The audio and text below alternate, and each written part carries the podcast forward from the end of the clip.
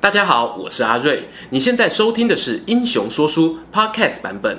如果你想要观看有搭配图文的影片，欢迎到 YouTube 上搜寻《英雄说书》，诚挚邀请你订阅我们的频道哦。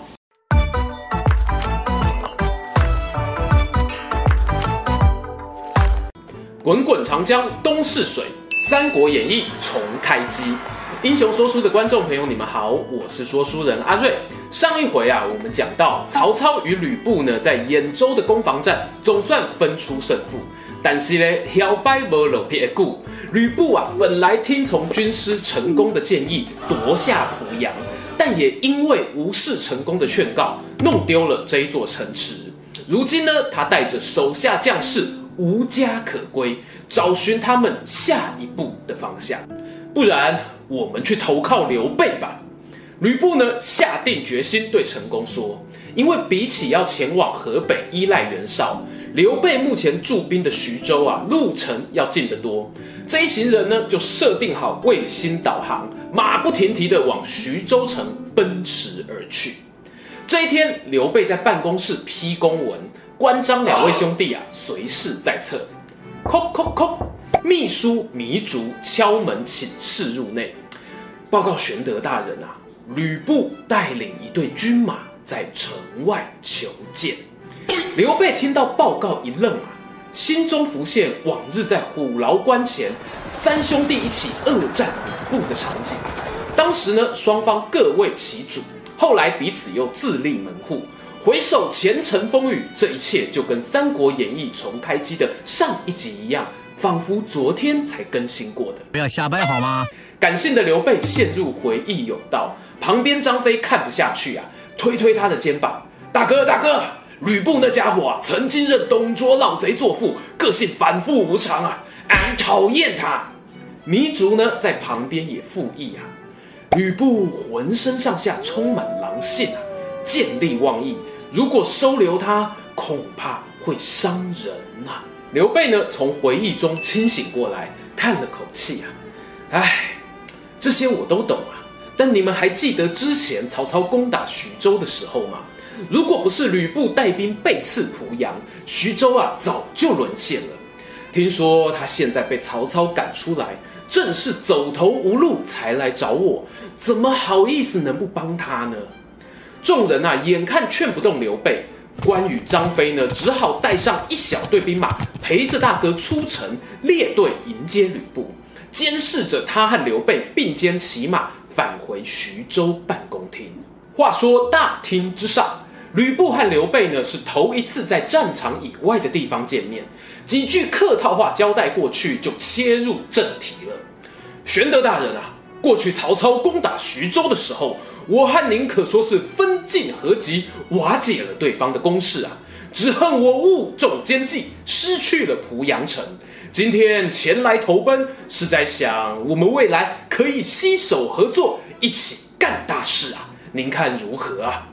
刘备听了，立刻回答：“哎，说合作，万不敢当啊！徐州主人原本是陶谦，他老人家刚过世，我能力不足，只是暂时代管。今天有幸遇到武勇过人的凤仙啊！”不如我把徐州州牧的位置让给您，如何啊？话说完呢，刘备从抽屉里拿出徐州印信，就要双手奉上啊。吕布眼睛蹦出大大的爱心，伸手想要接，背后突然被人顶了一下。凤仙大人，噗噗，看那边啊，却是成功挨到他身后，狂打 pass。吕布抬头一看。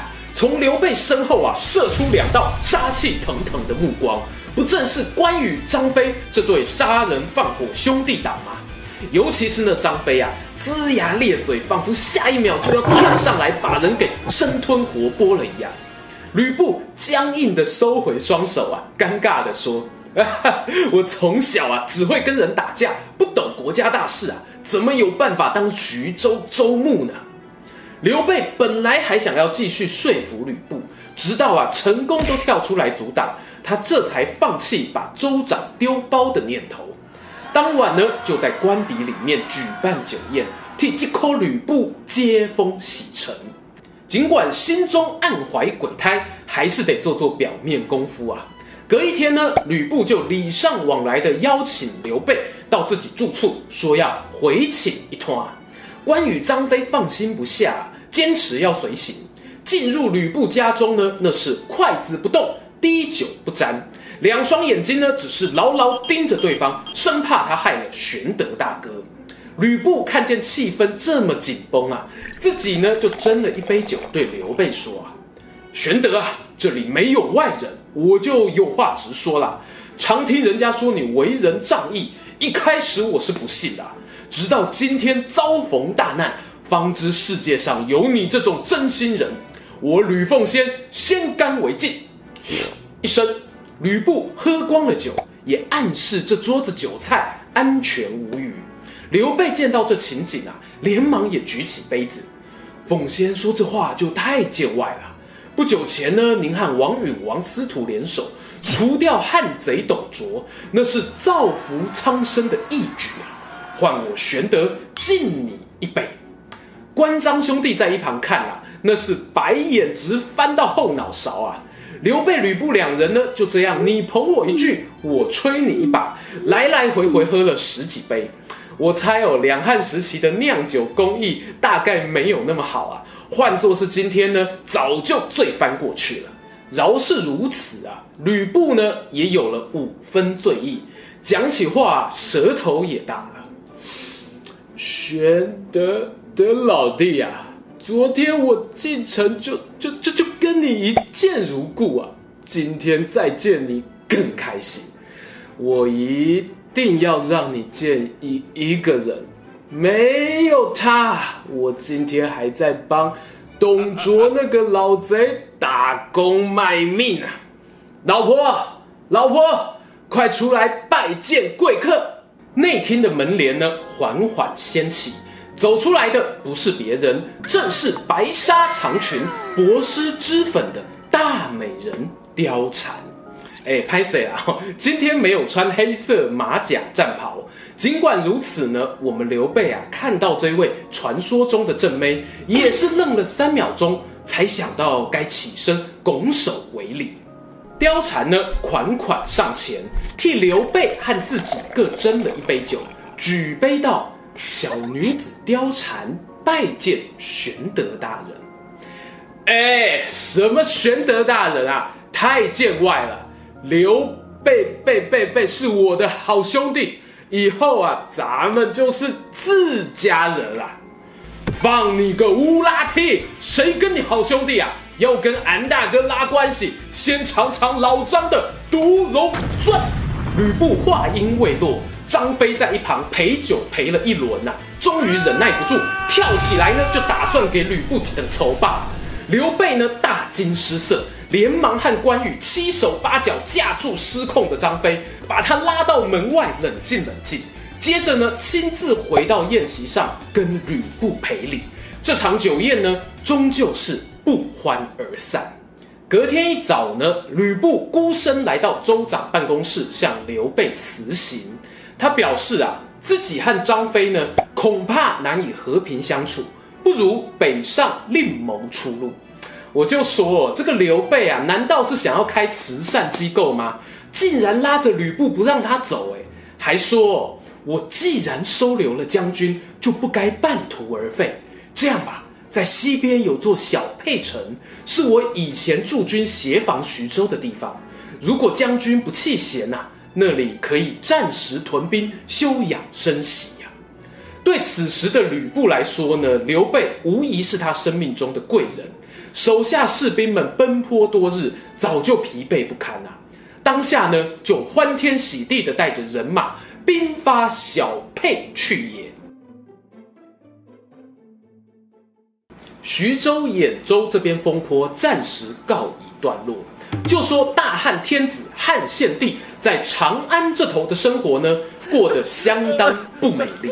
司徒王允过世后呢，虽然有贾诩。杨彪等大臣维持朝政，但是两大西凉军阀头头郭汜、李傕、郭李二人组却拥兵自重，十分难搞啊！太尉杨彪观察局势，就秘密禀奏小皇帝：这郭汜、李傕两个人谁也不服谁啊！不如我们用计让他们自相残杀。接着呢，再派人送信给兖州曹操，请他带兵协助平乱。陛下以为如何呢？小皇帝呢，知道杨彪是个忠臣啊，加上不满权力被架空已久，当下呢就批准了他的建议。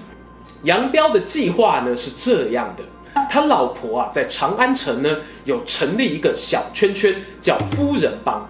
顾名思义呢，成员是涵盖城里面高官政要的老婆们。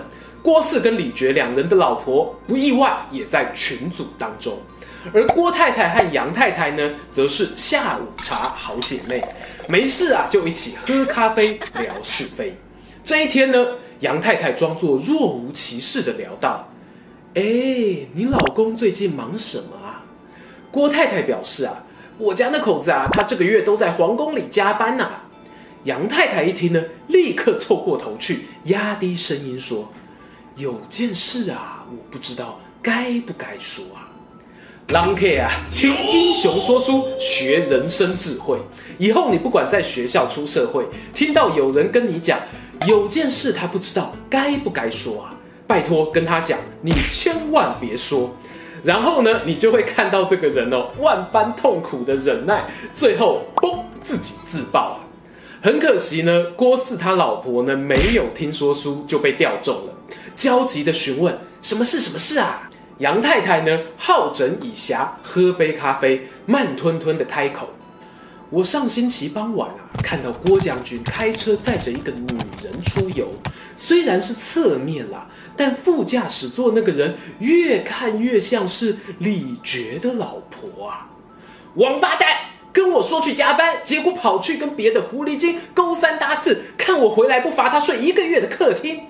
杨太太呢，眼看猎物上钩啊，就乘胜追击，继续塞狼。哎呀，郭太太，你也不要这么生气呀！男人啊，你越罚他，就越往外跑。现在比较麻烦的是。李觉大人还不知道这件事啊，满不一啊，消息走漏，恐怕不止你老公，连你都有生命危险！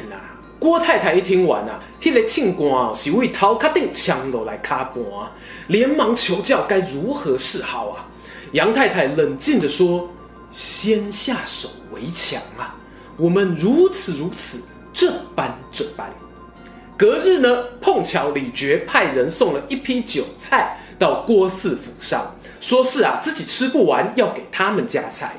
郭四呢一看到菜色全是鸡鸭鱼肉，丰盛异常，忍不住呢就想要先偷吃一口。且慢，老婆跳出来阻止。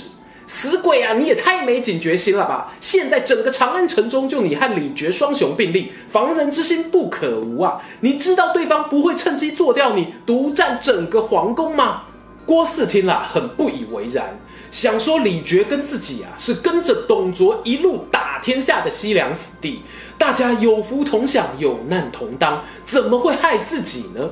不过郭太太坚持要做个实验，她从酒肉中呢挑出一根鸡腿。偷偷抹了一把毒药在肉上，喂家里的小狗吃下去。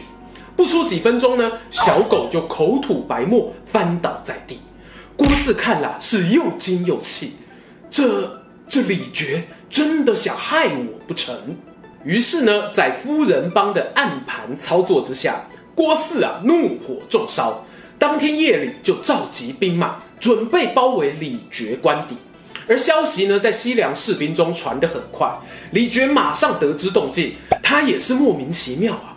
这姓郭的贪得无厌啊！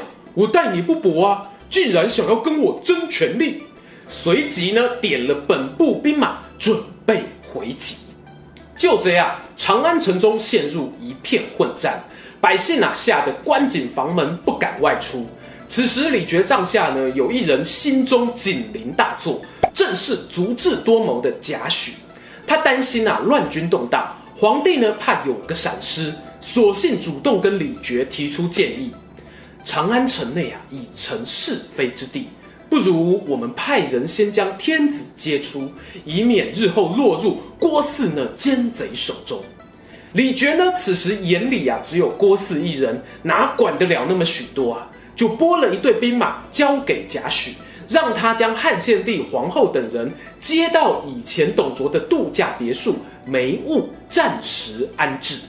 在郭汜这头呢，一边作战，一边就听说天子被带走了，气得直跺脚啊！好啊，李傕，八成啊是想要挟持天子，之后再捏造皇上的命令处罚我。没关系啊，大家来互相伤害啊！正所谓道高一尺，魔高一丈。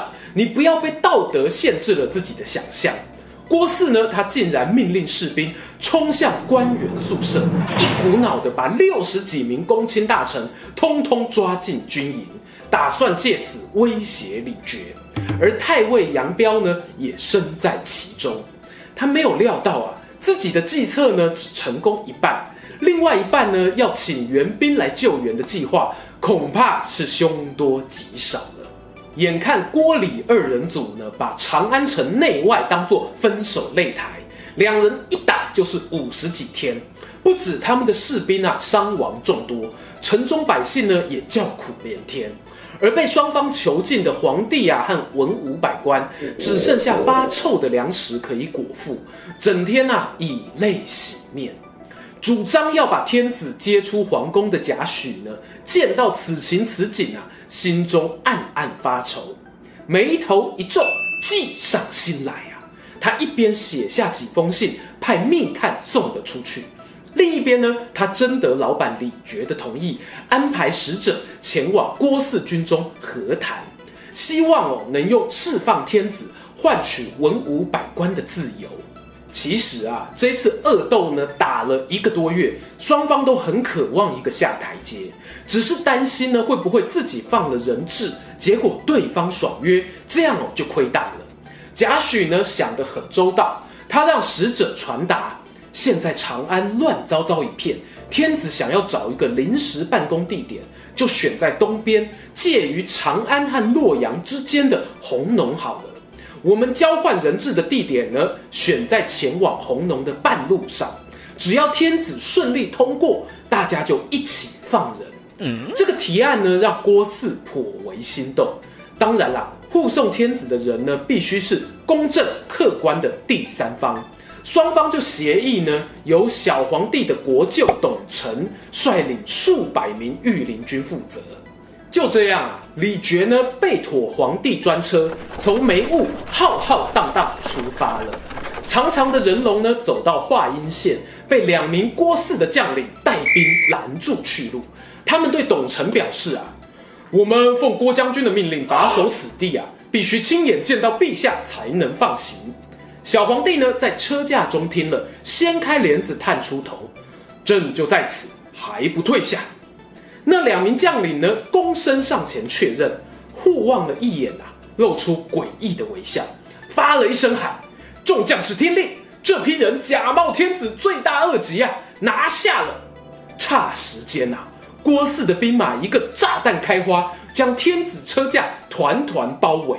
率领进军的董承呢，大惊失色，连忙吆喝部下在车旁结成方圆阵，打算死守此地。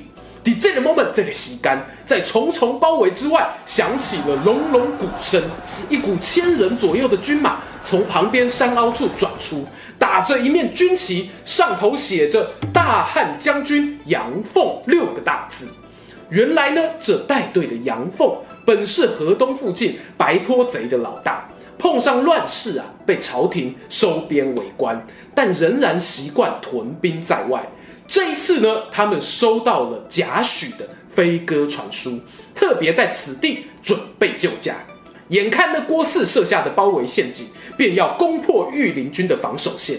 贾诩安排的伏兵真的有办法解救汉献帝逃出升天吗？欲知详情如何，且听下回分享。